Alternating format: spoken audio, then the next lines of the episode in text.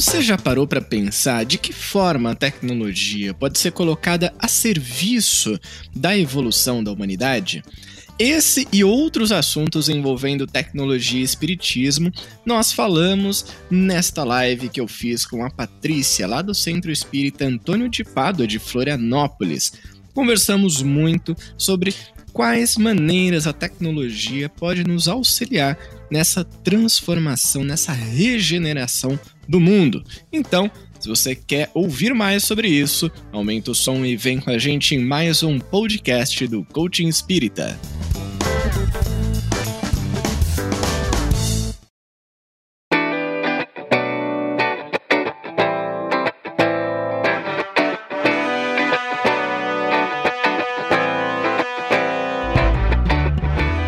Estamos hoje com Júlio Sena, do perfil Coaching Espírita. Nós vamos ter um bate-papo sobre tecnologia e espiritismo, para que a gente possa ter aí uma conversa bem conduzida, a gente conta com as vibrações de vocês e vamos deixar também, como é um bate-papo, os comentários abertos. Para que a gente fique atento, Júlio, tu também me ajuda aqui que a gente vai estar conversando. Se surgir alguma pergunta, a gente pode trazer o pessoal também para conversar com a gente. Maravilha, assim é sempre melhor, porque aí vira um bate-papo com todo mundo, né? É, fica bacana. Bom, vamos lá, Júlio. A gente sabe que na nossa sociedade contemporânea, né, um dos avanços que a gente pode dizer que se destaca, mais relevantes, é o crescimento da nossa tecnologia.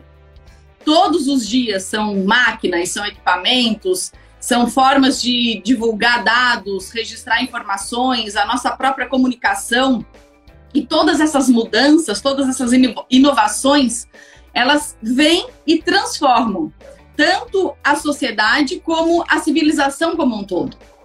Porque hoje a gente olha com o nosso momento encarnatório. Mas se a gente fazer uma retrospectiva do passado, muitos dos momentos que a sociedade também se deparou com essas mudanças, digamos assim, históricas, né? E hoje esse avanço da ciência, esse avanço da tecnologia, faz com que a gente também tenha necessidade de ampliar o nosso conhecimento. O conhecimento passou a ter um lugar de destaque cada vez mais. E muitas dessas inovações, o que, que elas fazem com a gente? Elas diminuem o nosso desgaste, elas aumentam o nosso conforto, elas, dependendo da situação, aumentam o nosso tempo livre elas vêm para nos auxiliar, inclusive na nossa perspectiva de vida. Hoje a nossa perspectiva, enquanto encarnados, né? Ela cresceu muito com o uso, porque a vida é imortal, mas enquanto encarnados, a nossa, a nossa perspectiva de vida também aumentou muito. Então hoje o homem ele tem mais tempo, ele tem mais conforto. E de tempos em tempos, como a gente colocou, a nossa civilização vai então se modificando.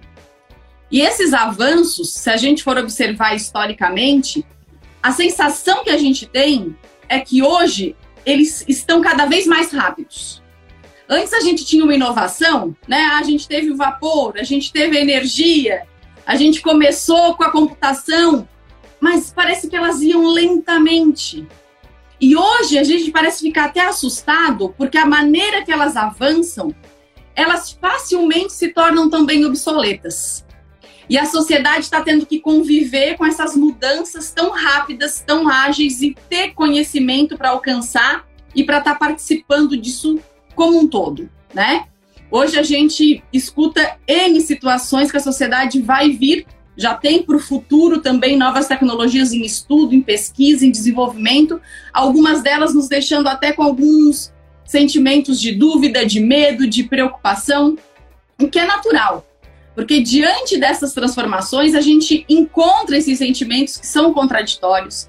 É natural a gente ter esse embate de ideias, a gente ter distorções do que a gente, do que pode vir, o medo da mudança. E como toda época, então a gente encontra aí alguns atritos, algumas divergências de opiniões, algumas divergências de realidade. Só que fazendo uma análise de como nós estamos hoje, é inegável o avanço que a tecnologia nos trouxe. Mas, ao mesmo tempo, olhando também para a sociedade, a gente percebe um retrocesso moral. A gente no livro do Divaldo, inclusive, eles nos trouxe isso lá no capítulo 1, no último livro dele, né? Que a sociedade estava vivendo uma das suas maiores crises espirituais e morais. E a gente consegue enxergar isso facilmente na nossa sociedade hoje. E em pleno século XXI, o mundo cheio de tecnologia, o mundo cheio de inovações, de novidades, de facilidades, a gente vê seres humanos ainda se denegrindo, seres humanos ainda se matando, seres humanos destruindo o sentimento, as emoções, o respeito para com o próximo. A gente vê valores culturais e valores já conquistados pela humanidade, inclusive alguns valores morais já conquistados pela humanidade, sendo hoje simplesmente jogados na lona. Então, a gente percebe esse avanço tecnológico, mas também percebe o retrocesso moral. E aí nos surge uma dúvida, que é a primeira pergunta que eu te faço. Para onde os seres humanos estão caminhando?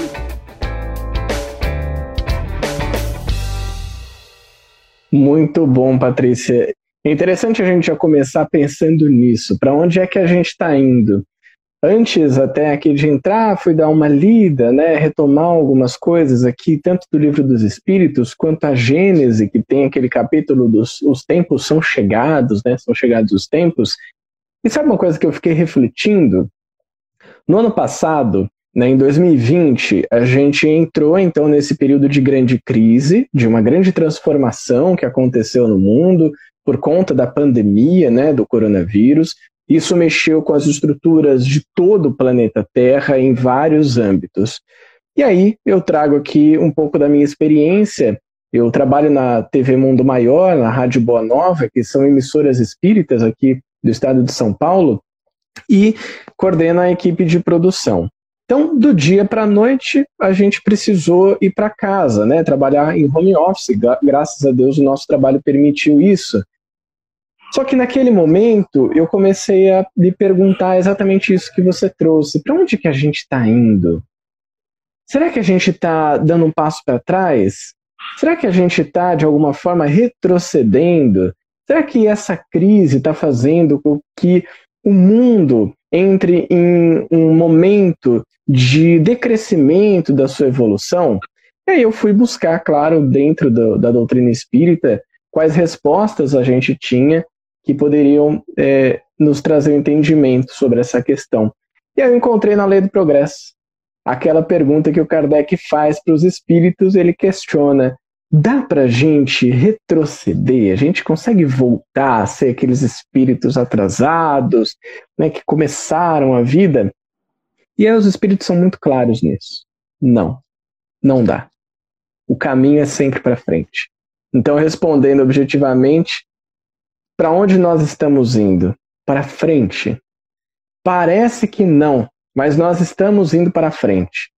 A sensação que a gente tem muitas vezes daquilo que não está indo bem, das atrocidades que ainda sim existem, das necessidades humanas que ainda não foram sanadas, hoje elas têm o advento da comunicação rápida e barata. Aí um dado, aqui a gente vai trazer alguns dados, mas um importante. Para você ter ideia, Patrícia, há 100 anos, mais ou menos ali em 1920, o custo da comunicação era mil vezes maior do que ele é hoje. Hoje a gente está aqui conectado por um custo muito menor de transmitir imagem e som em tempo real para o mundo inteiro através dessa tecnologia que é o celular, que é a internet, que são as redes sociais, os serviços em, em computação em nuvem, a gente consegue levar isso para o mundo inteiro. Mil vezes mais barato do que era há 100 anos. Então isso acaba fazendo com que as notícias ruins elas também se espalhem muito rápido e a gente tem também um, um pequeno agravante que estamos chegando aos 8 bi, 8 bilhões de pessoas no mundo. Então sim, tem muitos espíritos que não chegaram num patamar evolutivo bacana, tranquilo e saudável, e que estão fazendo as suas atrocidades, mas todos, inclusive esses, estão indo para frente, cada um no seu tempo. Maravilha, Ju. É aquela situação, né, que a gente sempre sempre traz. O mal é barulhento. Mas se a gente observar, tem muita coisa boa acontecendo também, né? Tem, com certeza. É, e o Espiritismo nos traz realmente essa situação, né, essa colocação, essa lei moral do progresso. E a gente sabe, então, que a tecnologia ela veio para transformar o mundo e que a gente realmente não pode ir contra ela. Então, quais os caminhos que a gente tem e quem que está conduzindo esses caminhos? Muito bom, Patrícia. É, eu vou começar de trás para frente, tá? Quem que está conduzindo esses tá caminhos? Essa é uma boa pergunta, porque se a gente for pegar o nosso passado histórico religioso, a gente teve sempre um pensamento, né, isso muito pela doutrina judaico-cristã, de que quem conduzia o nosso caminho era Deus. Então, Deus está conduzindo o meu caminho, é Ele que toma as decisões, eu não preciso nem pensar muito. É porque Ele quis, é do jeito que Ele quer, Ele só não manda o WhatsApp para avisar né, qual que é o caminho. Então a gente fica meio perdido, mas a gente vai tocando a vida. Então, quem conduz o, o, nosso caminho, quem conduz o caminho de transformação da humanidade? Somos nós. Somos nós. Cada um de nós. E parece muita coisa isso, parece que, nossa, Júlio, então agora eu vou ter que carregar o mundo nas costas? Não, porque se a gente pensar que somos 8 bilhões, se dividir isso aí, até que o peso não é tão grande. E por que, que eu estou trazendo isso? A proposta da filosofia espírita fala sobre responsabilidade, fala sobre o, a importância de cada um de nós entendemos o nosso papel no mundo e contribuir da maneira mais útil que a gente puder, com o nosso trabalho, com a nossa dedicação, com as nossas palavras, com as nossas ações, para a transformação da humanidade. Isso a gente encontra onde? Livro dos Espíritos, uma questão que o Kardec fez que eu gosto bastante, quando ele pergunta qual é a missão dos espíritos encarnados. Por que, que a gente está aqui? Será que a gente tem alguma missão? Ou será que missão só tem Chico Xavier, Madre Teresa de Calcutá, Gandhi, essa galera top, né? Que aí, galera, outro nível. E ali, os espíritos, eles são muito objetivos na resposta, porque eles falam que a nossa missão, como espíritos encarnados, é instruir a humanidade, então a gente pode colaborar dessa maneira, compartilhando de conhecimento, fazendo ela avançar, que é o que acontece quando a gente troca conhecimentos, é o que a gente está fazendo aqui. Eu estou aprendendo com você, você está captando alguma coisa do que eu estou te falando, e as pessoas que estão acompanhando também, e pode ser que alguém mande um comentário que a gente aprenda junto. Então, estamos instruindo, fazendo avançar. E melhorar suas instituições de maneira direta e material, as instituições humanas da sociedade, porque essas instituições têm, elas afetam diretamente a vida das pessoas. E no fim ainda eles respondem assim: todos na Terra têm uma missão, porque todos podem ser úteis.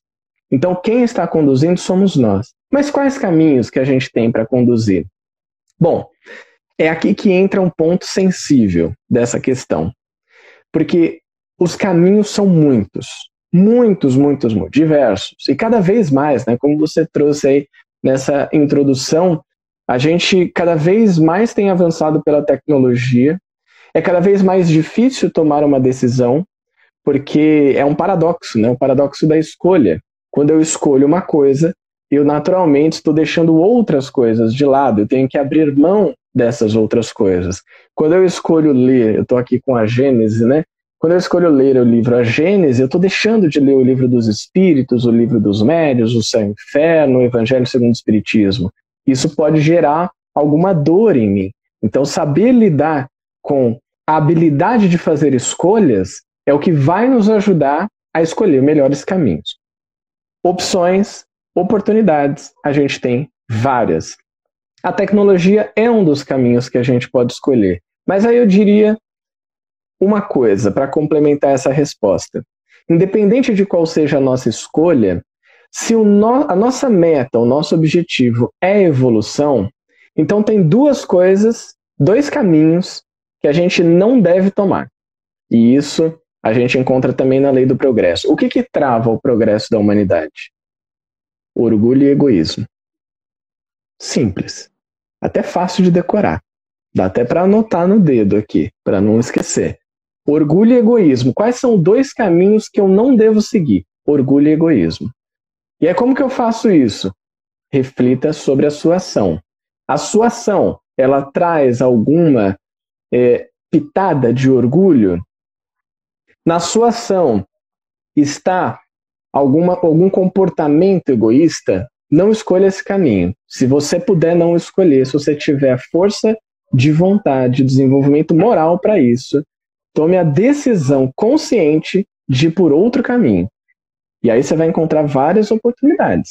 Um caminho da tranquilidade, da humildade, da serenidade, o caminho do autoconhecimento, o caminho do aprendizado, o caminho da, da alegria, o caminho da troca entre as pessoas, do amor e por aí vai, da paz. Você tem várias opções. A questão é, somos nós que escolhemos. Aí a gente para de terceirizar. Eu acho que Deus tem um pouco mais de coisas para fazer do que ficar escolhendo os nossos caminhos, né? Bacana, Júlio. É aquela, é, a gente, tu fazendo a tua exposição, eu lembrei de uma aula de filosofia que eu escutei a professora Lúcia Helena Galvão e ela falou. Adoro ela. Eu também adoro ela. Pessoal, no sentido da gente evoluir enquanto humanidade, né? Ela, ela assim, imagine uma pirâmide e essa pirâmide ela tem várias faces. Então, alguns escolhem subir pela face da religião, da religiosidade ou da espiritualidade, que a gente prefere até colocar espiritualidade, né? Outros da arte, outros da ciência, outros da tecnologia. Mas se a pessoa está realmente subindo e conquistando valores e conquistando virtudes, ela vai chegar no ápice. E quanto mais próximo do ápice nós estiver, como o ápice vai se estreitando, independente da face que a gente suba, os valores em comunhão neste ápice, eles vão ser incomuns. E aí é onde a gente tem essa situação que tu colocou da fraternidade, da solidariedade, da alegria, que, que acabam sendo resultados dessas virtudes que a gente consegue conquistar pelo caminho bem escolhido, né? E aí tu colocando assim, eu, eu lembrei essa imagem dela, assim, para mim é, é muito bacana. E como reflexo disso, a gente compreende, né, com o espiritismo, que ele nos traz uma proposta de transformação moral. E a gente também não pode pensar só num caminho de crescimento do ponto de vista material, né? Desde a codificação, a gente já tem essa visão da imortalidade da alma, da reencarnação, da lei de causa e efeito, das leis morais que nos regem como um todo, porque como tu colocou, ah, o caminho quem conduz sou eu. Mas tem uma lei maior, universal, única, que rege a tudo e a todos, independente de eu acreditar ou não. Né? Nós temos o nosso livre-arbítrio, mas ele nos é concedido limitado já ao nosso desenvolvimento também. Né? Conforme a gente vai conquistando os nossos valores intelectuais e morais, a gente vai expandindo também a nossa capacidade de ter esse livre-arbítrio. Isso é do determinismo divino, né? E a gente sabe que nós não estamos sozinhos. Muitas inovações, muitas inspirações são nos dadas pela espiritualidade, ou com autorização deles, ou com a anuência deles. A tecnologia está em nossas mãos e nós somos influenciados por entidades espirituais. Só que da mesma forma que nós temos as nossas influências espirituais positivas, a gente sabe também que nós temos algumas influências negativas, da maneira como a gente vai estar vibrando, né? E tu mesmo colocou que está aí na Gênesis, o livro que tu trouxe para acompanhar aqui o nosso bate-papo, Kardec, né, nos colocou, são chegados os tempos. Diante do momento que nós estamos vivendo, diante de todo o conhecimento espiritual que a gente hoje já tem à nossa disposição, Explica para a gente um pouquinho mais o que são esses tempos chegados. Muito legal, muito legal. Esses tempos chegados, né? Capítulo 18 da Gênesis. O último livro que o Kardec publicou ainda quando estava encarnado aqui, deixou no final essa bomba para gente. Como assim, Kardec? São chegados os tempos. E aí ele vem falar de uma nova era, de uma geração nova, um tanto de coisas, né? É interessante a gente pensar que tempos são esses que são chegados? Tem um ponto eu quero destacar aqui, claro que são vários pontos muito interessantes desse capítulo, em que Kardec ele vai é, discorrer sobre a procura do bem-estar e o avanço material. Então, como você colocou aqui, tem um, um, um nível que a gente chegou de avanço material e ele continua progredindo. Inclusive, tratando especificamente da tecnologia, uma palavra que a gente vai ouvir muito, e desde, na verdade, de 2020 a gente começou a ouvir mais, inclusive por conta daqueles gráficos que mostrava o crescimento da disseminação do coronavírus, que é o exponencial. Aquilo que a gente ouvia só na escola, né? A progressão geométrica, a progressão aritmética, o exponencial. O que, que é isso, o exponencial? Bom, a, essa progressão, esse gráfico exponencial, ele mostra que o avanço da tecnologia, que eu vou pegar especificamente tecnologia, ele vinha num ritmo um ritmo ali um tanto lento, nos últimos séculos, nos últimos milênios, levava muito tempo para que uma nova tecnologia chegasse. Só que de alguns anos para cá, de algumas décadas para cá, esse ritmo foi aumentando. É aí que a gente vê o progresso exponencial. Até que tem uma hora que essa curva ela sobe e ela sobe muito rápido. O que acontece? Hoje, 2021, a capacidade do ser humano, isso foi um, um estudo feito, uma pesquisa feita, a capacidade do ser humano de conseguir acompanhar o avanço da tecnologia hoje está menor do que a velocidade com que a tecnologia avança. Ou seja, essa curva, essa intersecção entre a, o avanço da tecnologia e a nossa capacidade de compreender já superou. Isso significa o que na nossa vida? Que a partir do momento que você fica craque, você aprende tudo de como utilizar o TikTok, por exemplo, uma rede social um pouco mais recente, daqui a pouco tempo, uma outra rede social já foi criada e você não sabe nada sobre ela. Então você ficou com aquele conhecimento do TikTok. Aí você vai correr para essa nova rede social. Enquanto você está aprendendo essa nova rede social, uma tecnologia diferente de smartphones, por exemplo, vai chegar. E aí você vai comprar o seu smartphone super tecnológico, mas o seu computador vai mudar. E quando o seu computador mudar e você começar a aprender, o seu carro vai mudar. Ou a maneira como você se desloca pela sua cidade vai mudar. E aí você vai começar a aprender aquilo, mas a sua cidade inteira vai mudar. São as smart cities que já existem no mundo, são cidades inteligentes, que são baseadas em inteligência artificial, big data, né? são dados enormes. Tudo isso mostra que o avanço da tecnologia é exponencial, a gente tem um limite de conhecimento e também a gente vai chegar num ponto, e isso a gente encontra na Gênese, nesses tempos que são chegados, em que o bem-estar vai ser tão grande vai estar tá tão avançado e a gente já vai estar tá numa vida tão mais confortável, mais pessoas vão ter acesso a essas tecnologias, mais pessoas vão viver uma vida mais tranquila, que a gente vai parar e vai pensar assim: falta alguma coisa. Tá faltando um negócio aqui.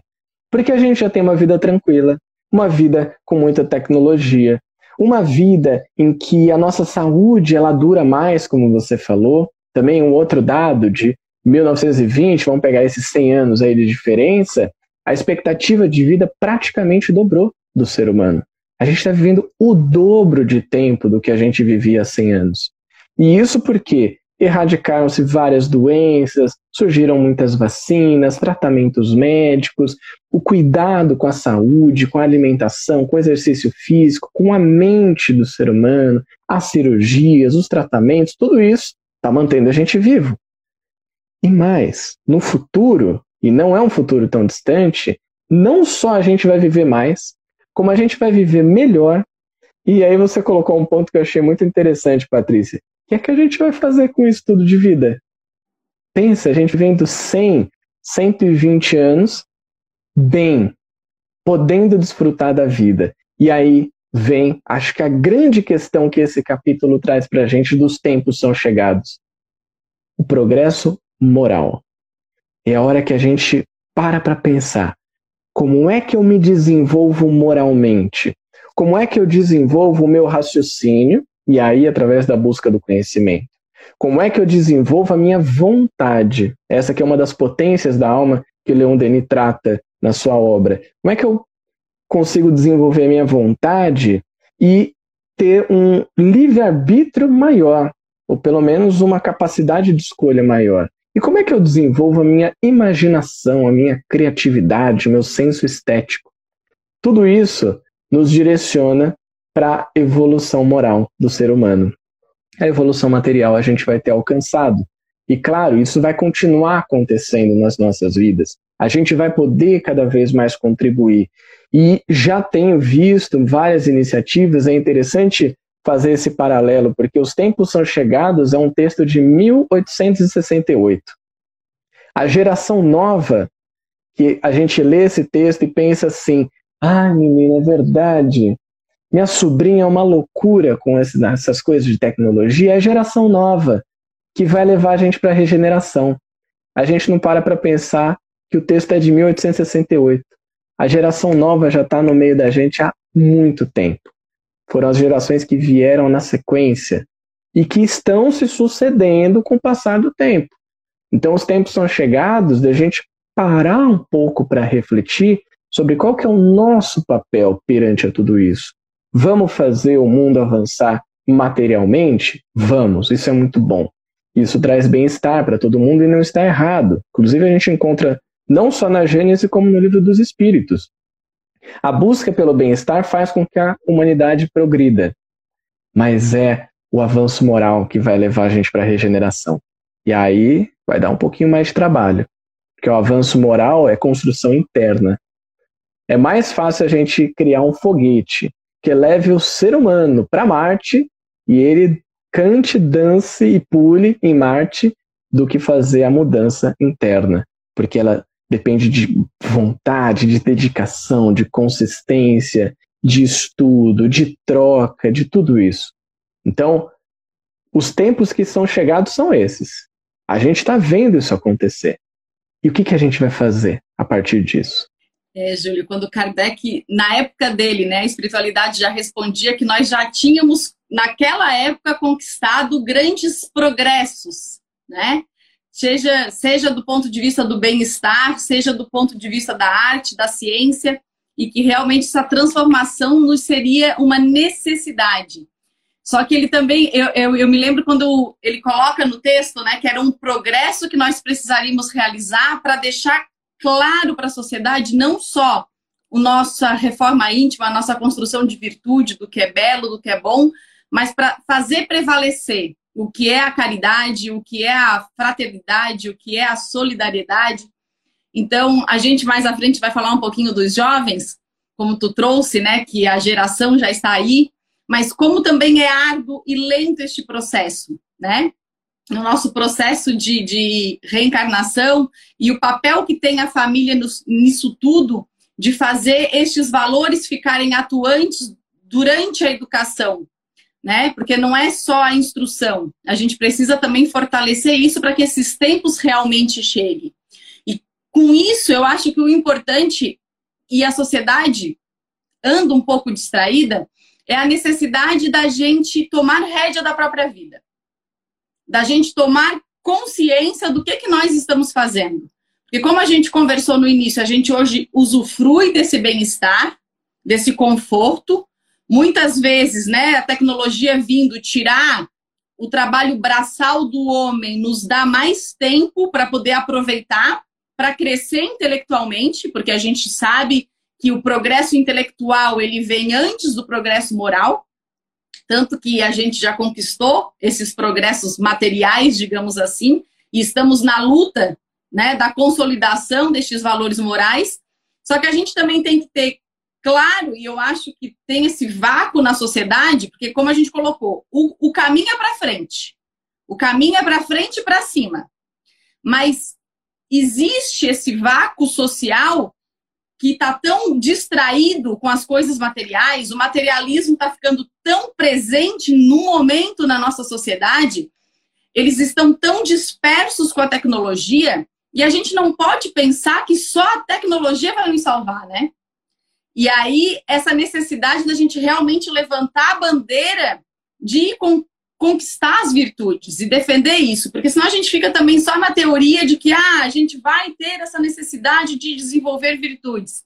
E aí cabe aquela reflexão que a gente precisa se fazer de tomar a rédea no hoje na nossa vida para saber o que, que a gente já está construindo.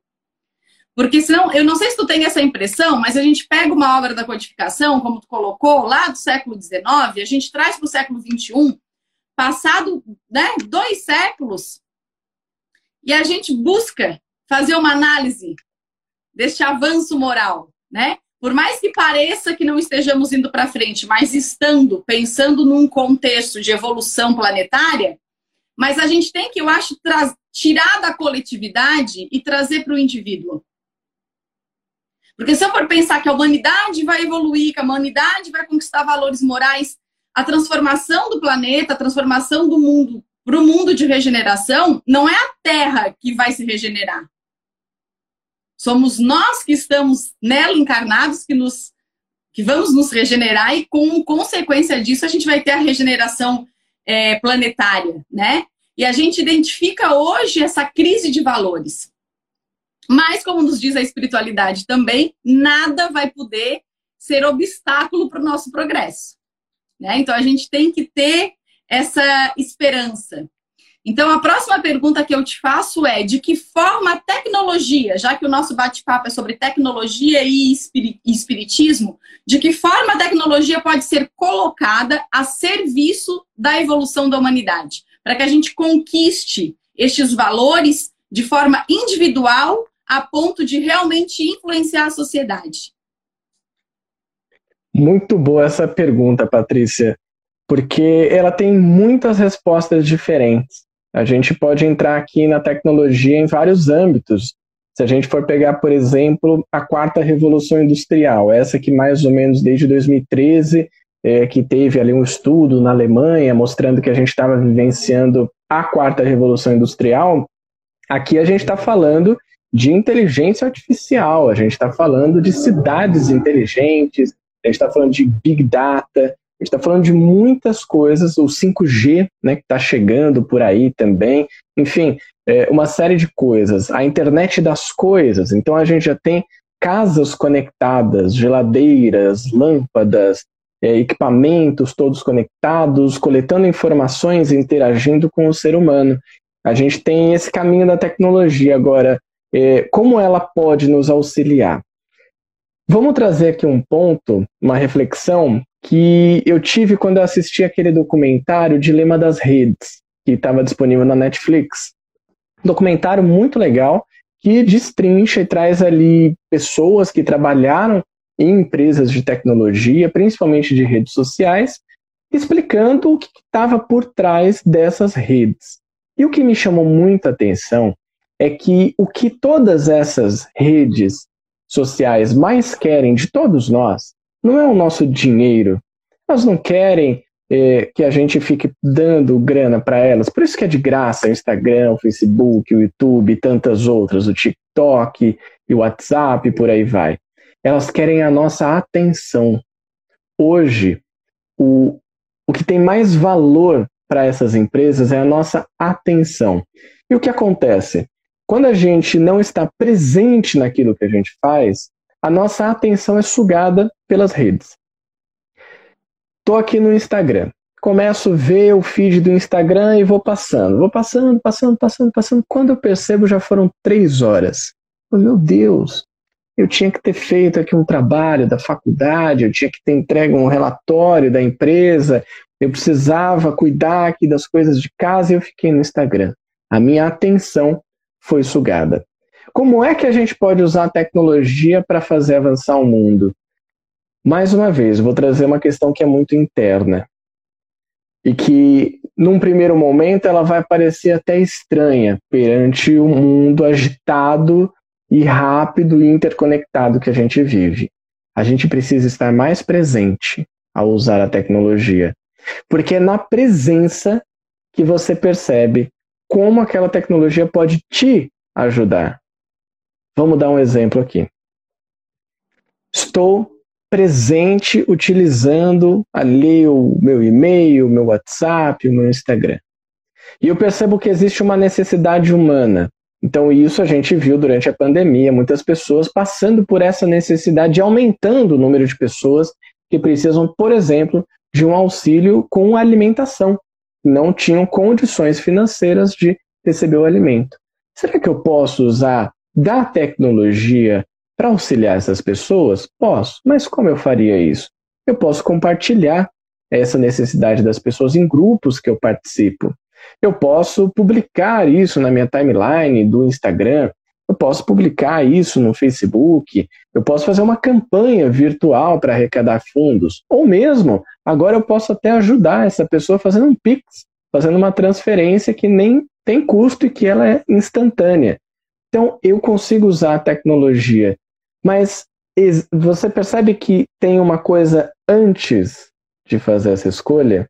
Que você usou a palavra que eu acho que ela define como a tecnologia pode usar, pode nos auxiliar, como podemos usar a tecnologia para nos auxiliar na evolução.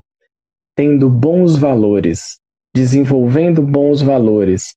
O que essa tecnologia vai fazer? Se ela vai um dia lavar a louça sozinho, vou jogar aqui para o universo, né? Porque vai que isso acontece ela pega a louça, você não precisa nem colocar na lava-louça. Ela que pega, vai lá, já resolve tudo. Pode ser que aconteça. Pode ser que essa tecnologia ela já resolva várias questões mais é, pontuais e burocráticas da nossa vida. Não sei para onde que vai, mas são os valores das pessoas que criam as tecnologias e que usam é que vão fazer a gente avançar. Então, eu traria como os valores para que a gente pense e para que a gente tenha presença. Presença ao usar a tecnologia. O maior mandamento, né? Finalizando aqui a questão, amar a Deus sobre todas as coisas, ao próximo como a ti mesmo, a gente vê que é o amor, o amor é aquilo que a gente deve buscar, mas o amor habita na presença. O amor habita na presença. Você quer demonstrar amor a alguém, esteja presente com aquela pessoa. De corpo, de alma, de olhos, de ouvido, presente. Para estar com ela, para vivenciar aquele momento. O amor habita na presença. Se a gente desenvolve essa presença na nossa vida, a gente vai estar mais conectado a essa potência que é o amor. E você vê aqui, mais uma vez, os valores entrando na condução da tecnologia? O, o Júlio, hoje estava conversando justamente com uma amiga sobre isso, a necessidade da presença e de que a gente só está com vida realmente plena, a gente só desenvolve a nossa plenitude estando consciente, né? E a gente Sim. discutia a situação de que muitas pessoas estão no ontem, muitas pessoas já estão no amanhã, Algumas aqui com a live aberta, escutando, mas já dando uma atenção para outro conteúdo, não conseguem focar. E aí eu até achei graça quando tu falou da louça, porque eu falei assim, olha, eu tô com tanta coisa na cabeça que quando eu vou dar, não, não é normal eu lavar muita louça, mas quando eu vou lavar eu até gosto. Porque é o momento que eu consigo ficar presente, brincando com água quente, com sabão. E eu acho que uma das coisas que vai acontecer com a nossa sociedade, até a gente ter esse avanço moral é a gente também retroagir para o simples. Porque toda essa questão de tecnologia e de estar com o mundo todo conectado, o que está acontecendo lá do outro lado do mundo, a gente está vendo aqui de forma automática, né? Como se a gente estivesse lá naquele momento. E, e a gente precisa também ter essa percepção de não só focar no externo, né? Então, a gente também trazer a presença não só para observar o exterior. Queria, né, a questão da louça que tu trouxe o exemplo me chamou assim, olha, mas a gente tem que focar no interior. Porque às vezes também Exato. a tecnologia nos traz essa distração e a gente acaba usando ela às vezes negativamente, a gente vai conversar um pouquinho mais à frente, né? Seja através de exposições desnecessárias ou compartilhando conteúdos que não são gratificantes. Então, acho que o auxílio no nosso processo evolutivo também traz, a partir do momento que eu vou compartilhar ideias nobres, né? Que eu vou usar esse espaço tanto para receber de outras pessoas e assistir o que as pessoas me, me trazem de conteúdo que me harmonize, de conteúdo que me faça crescer. E aí volta naquela questão anterior que a gente estava do São Chegados os Tempos, da necessidade da gente fazer escolha. Porque fazer escolha limita, né? Eu costumo brincar assim, a gente vai num bom restaurante, tem um buffet maravilhoso, tu quer comer de tudo um pouco, não dá.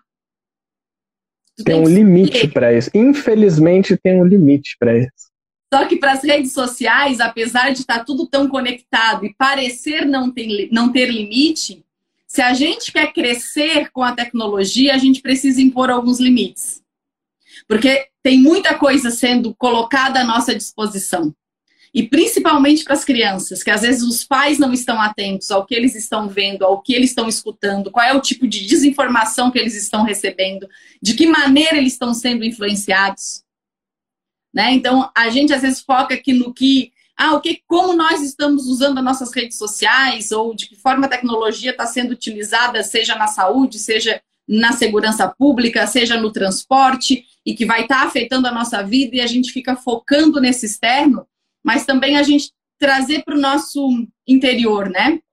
E aí a gente coloca muito a questão do cristianismo, mas a gente pode ir também, como a gente já falou muito aqui de filosofia, para o estoicismo, né? A gente pega os filósofos antigos. Por que, que o estoicismo foi tão importante naquela época? Porque era uma sociedade que estava em crise. E por mais que a gente esteja caminhando para frente e sabendo que o progresso é inegável e que ele vai acontecer, nós também não podemos fazer vista grossa e negar que nós estamos em crise. Né? Eu sou uma pessoa, eu me digo otimista, mas ao mesmo tempo eu sou realista. E eu acho que a gente negar né, e pensar só na construção lúdica da nossa evolução, é a gente se distrair com a tecnologia e com as informações que estão nos chegando. Então, a gente ter a capacidade de fazer escolha, a gente ter a capacidade de discernir, né? E saber realmente quem que eu vou seguir, quem que eu não vou mais seguir. Que te, essa informação me traz harmonia, essa informação me dá estabilidade emocional, essa informação permite que eu esteja mais consciente, mais presente no meu dia a dia? Ou eu estou mais focado em briga, em discussão, em fomentar algo que amanhã já é notícia velha? Então, não é o fato de nós vivermos numa bolha, né? Ou num mundo cor-de-rosa. Mas é aquela situação da gente ter o Espiritismo como consolo, como esclarecimento, como esperança, mas também estar consciente da nossa presença e da nossa realidade, né? E isso eu acho muito bacana. E, e como a gente conversou antes também, o nosso livre-arbítrio, o nosso poder de fazer escolha, ele é intransferível, né? Então, a tecnologia, ela pode nos atrapalhar também? Pode, com certeza. Acho que eu já até dei spoiler na resposta anterior, né? Quem não assistiu, assista O Dilema das Redes. Vou aproveitar, já vou fazer até outras sugestões aqui, outras séries. Black Mirror, claro, foi uma das séries que mais tiveram uma repercussão sobre isso, porque ela mostra um futuro distópico, ou seja, um futuro em que as coisas não deram tão certo, ou pelo menos ela demonstra pra gente o uso da tecnologia em um futuro que nem é tão distante do nosso, e talvez isso seja o mais assustador da série, porque a gente pensa assim: é, meu, isso aqui pode acontecer de certa forma, algumas coisas, inclusive, estão acontecendo já. E aí dá um medo. Meu Deus, será que a gente vai chegar nesse nível? Então tem o Black Mirror. né? Exatamente. E agora tem algumas séries também. A Amazon Prime tem feito isso e publicado. assisti recentemente Soulmates, que é uma série que fala de uma tecnologia meio que um Tinder, mas que ele encontra, entre aspas, a sua alma gêmea. E aí todas as implicações que isso gera, assim, tem alguns episódios. E agora comecei a assistir uma outra que chama The Feed, que é uma tecnologia que é instalada no olho das pessoas e elas têm acesso ali a como se fosse uma rede social 24 horas por dia. Então, existem algumas séries que tratam disso e que mostram pra gente que sim, a tecnologia pode atrapalhar. Eu traria mais uma vez a questão da atenção. Ela atrapalha quando ela toma a sua atenção, por quê? Porque ela está é, estimulando no seu cérebro a liberação de neurotransmissores que te dão uma certa sensação de prazer. Por exemplo, a dopamina. Então a gente está ali no feed e você está recebendo aquela dopamina e recebendo e recebendo e recebendo. Onde que a gente encontra isso também? Nos jogos, os vícios em jogos.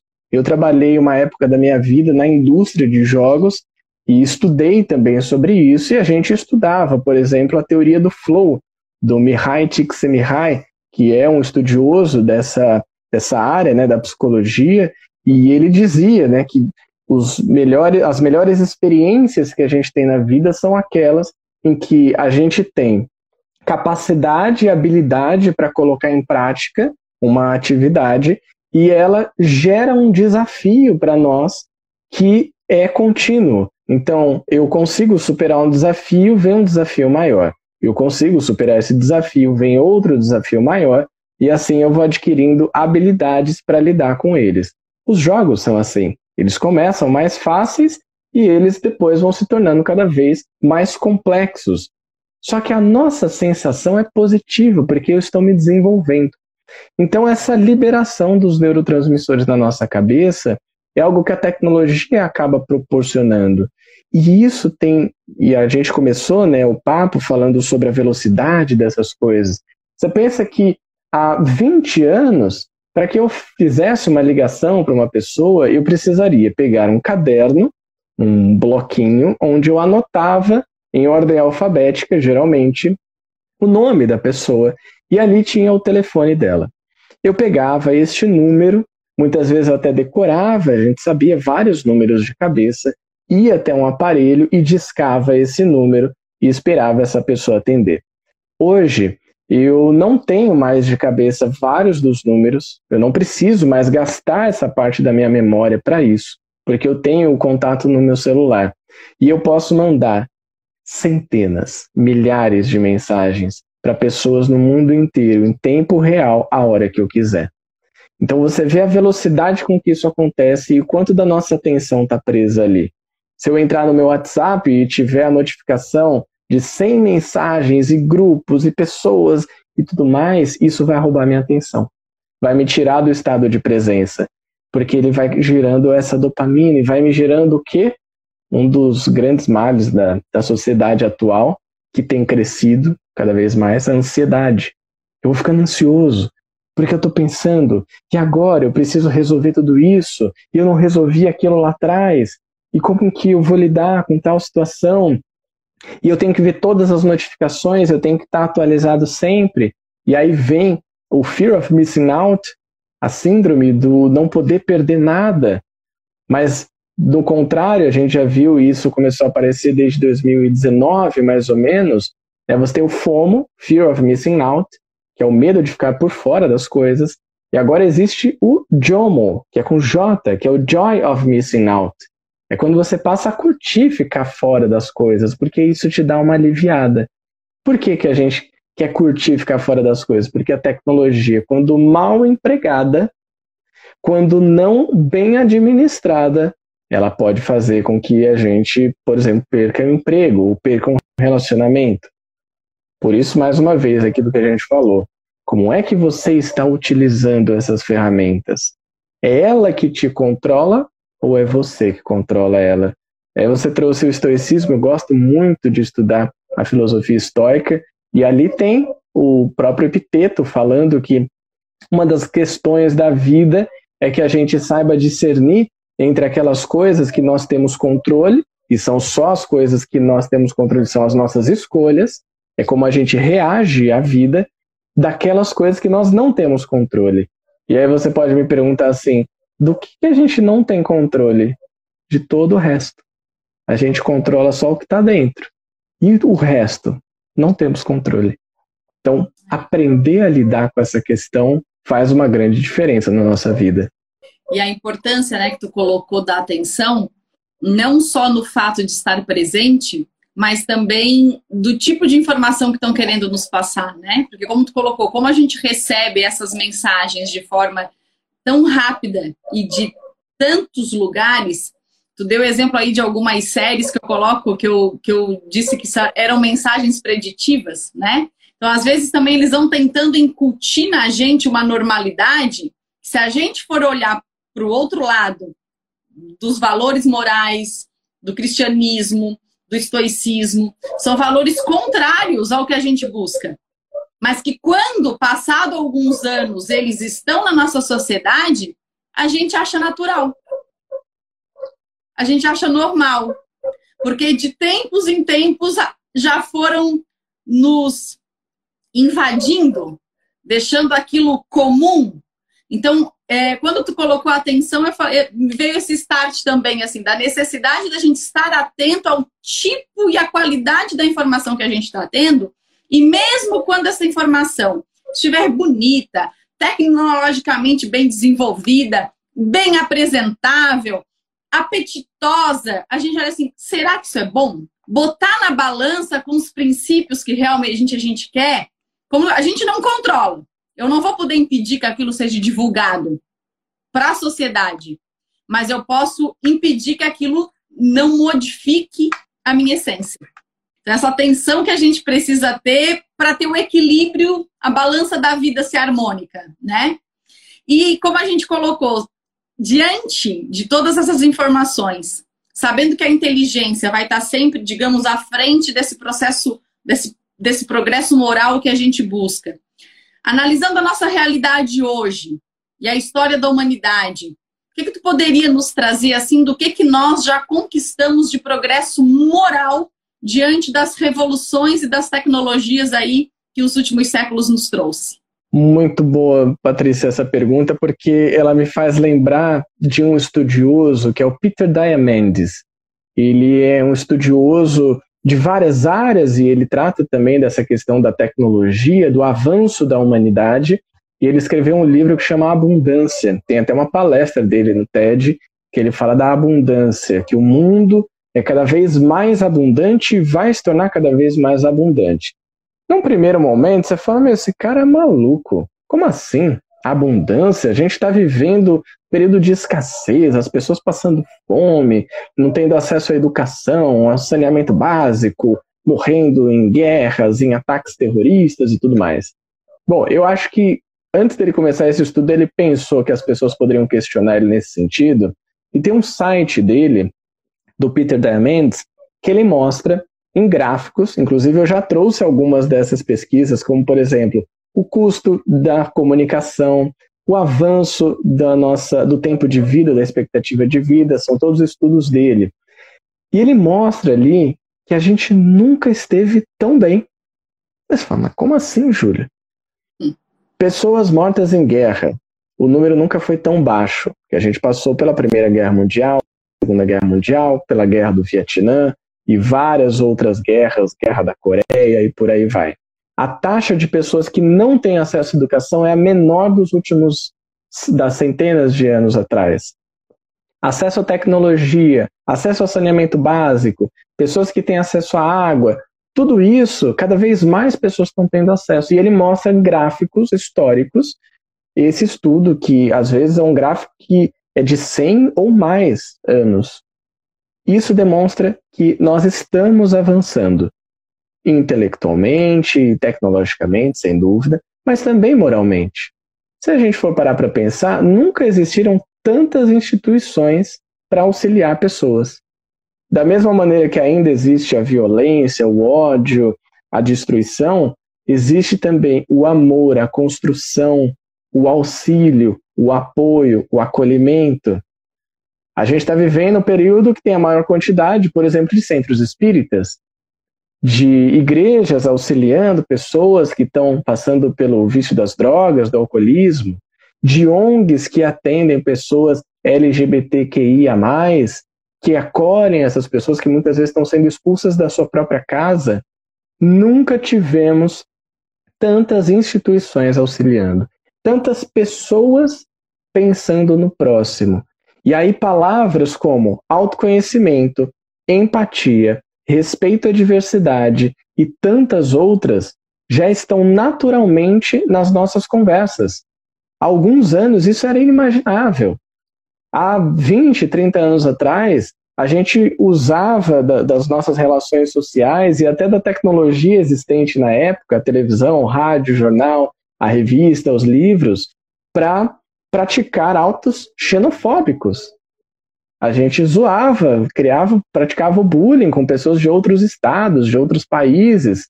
E a tecnologia, ela fez isso acelerar, ao mesmo tempo que o avanço moral fala: peraí, isso aqui não é certo. Não é legal fazer isso. Da homofobia, a transfobia, a xenofobia, a misoginia, o machismo. A gente não falava sobre machismo estrutural, sobre racismo estrutural, e a gente fala hoje. Só que hoje a gente está na vantagem, porque a gente tem a potência da tecnologia para levar adiante esse avanço moral. O avanço das causas sociais, o avanço de olhar para o outro, da compaixão, da fraternidade, da paz, do amor, da presença. A gente fala muito mais disso. Então, naturalmente, a tecnologia tem nos auxiliado nesse sentido e cada vez mais, desde que a gente também faça o avanço dentro de cada um de nós. E avance na tecnologia do espírito, não só do corpo.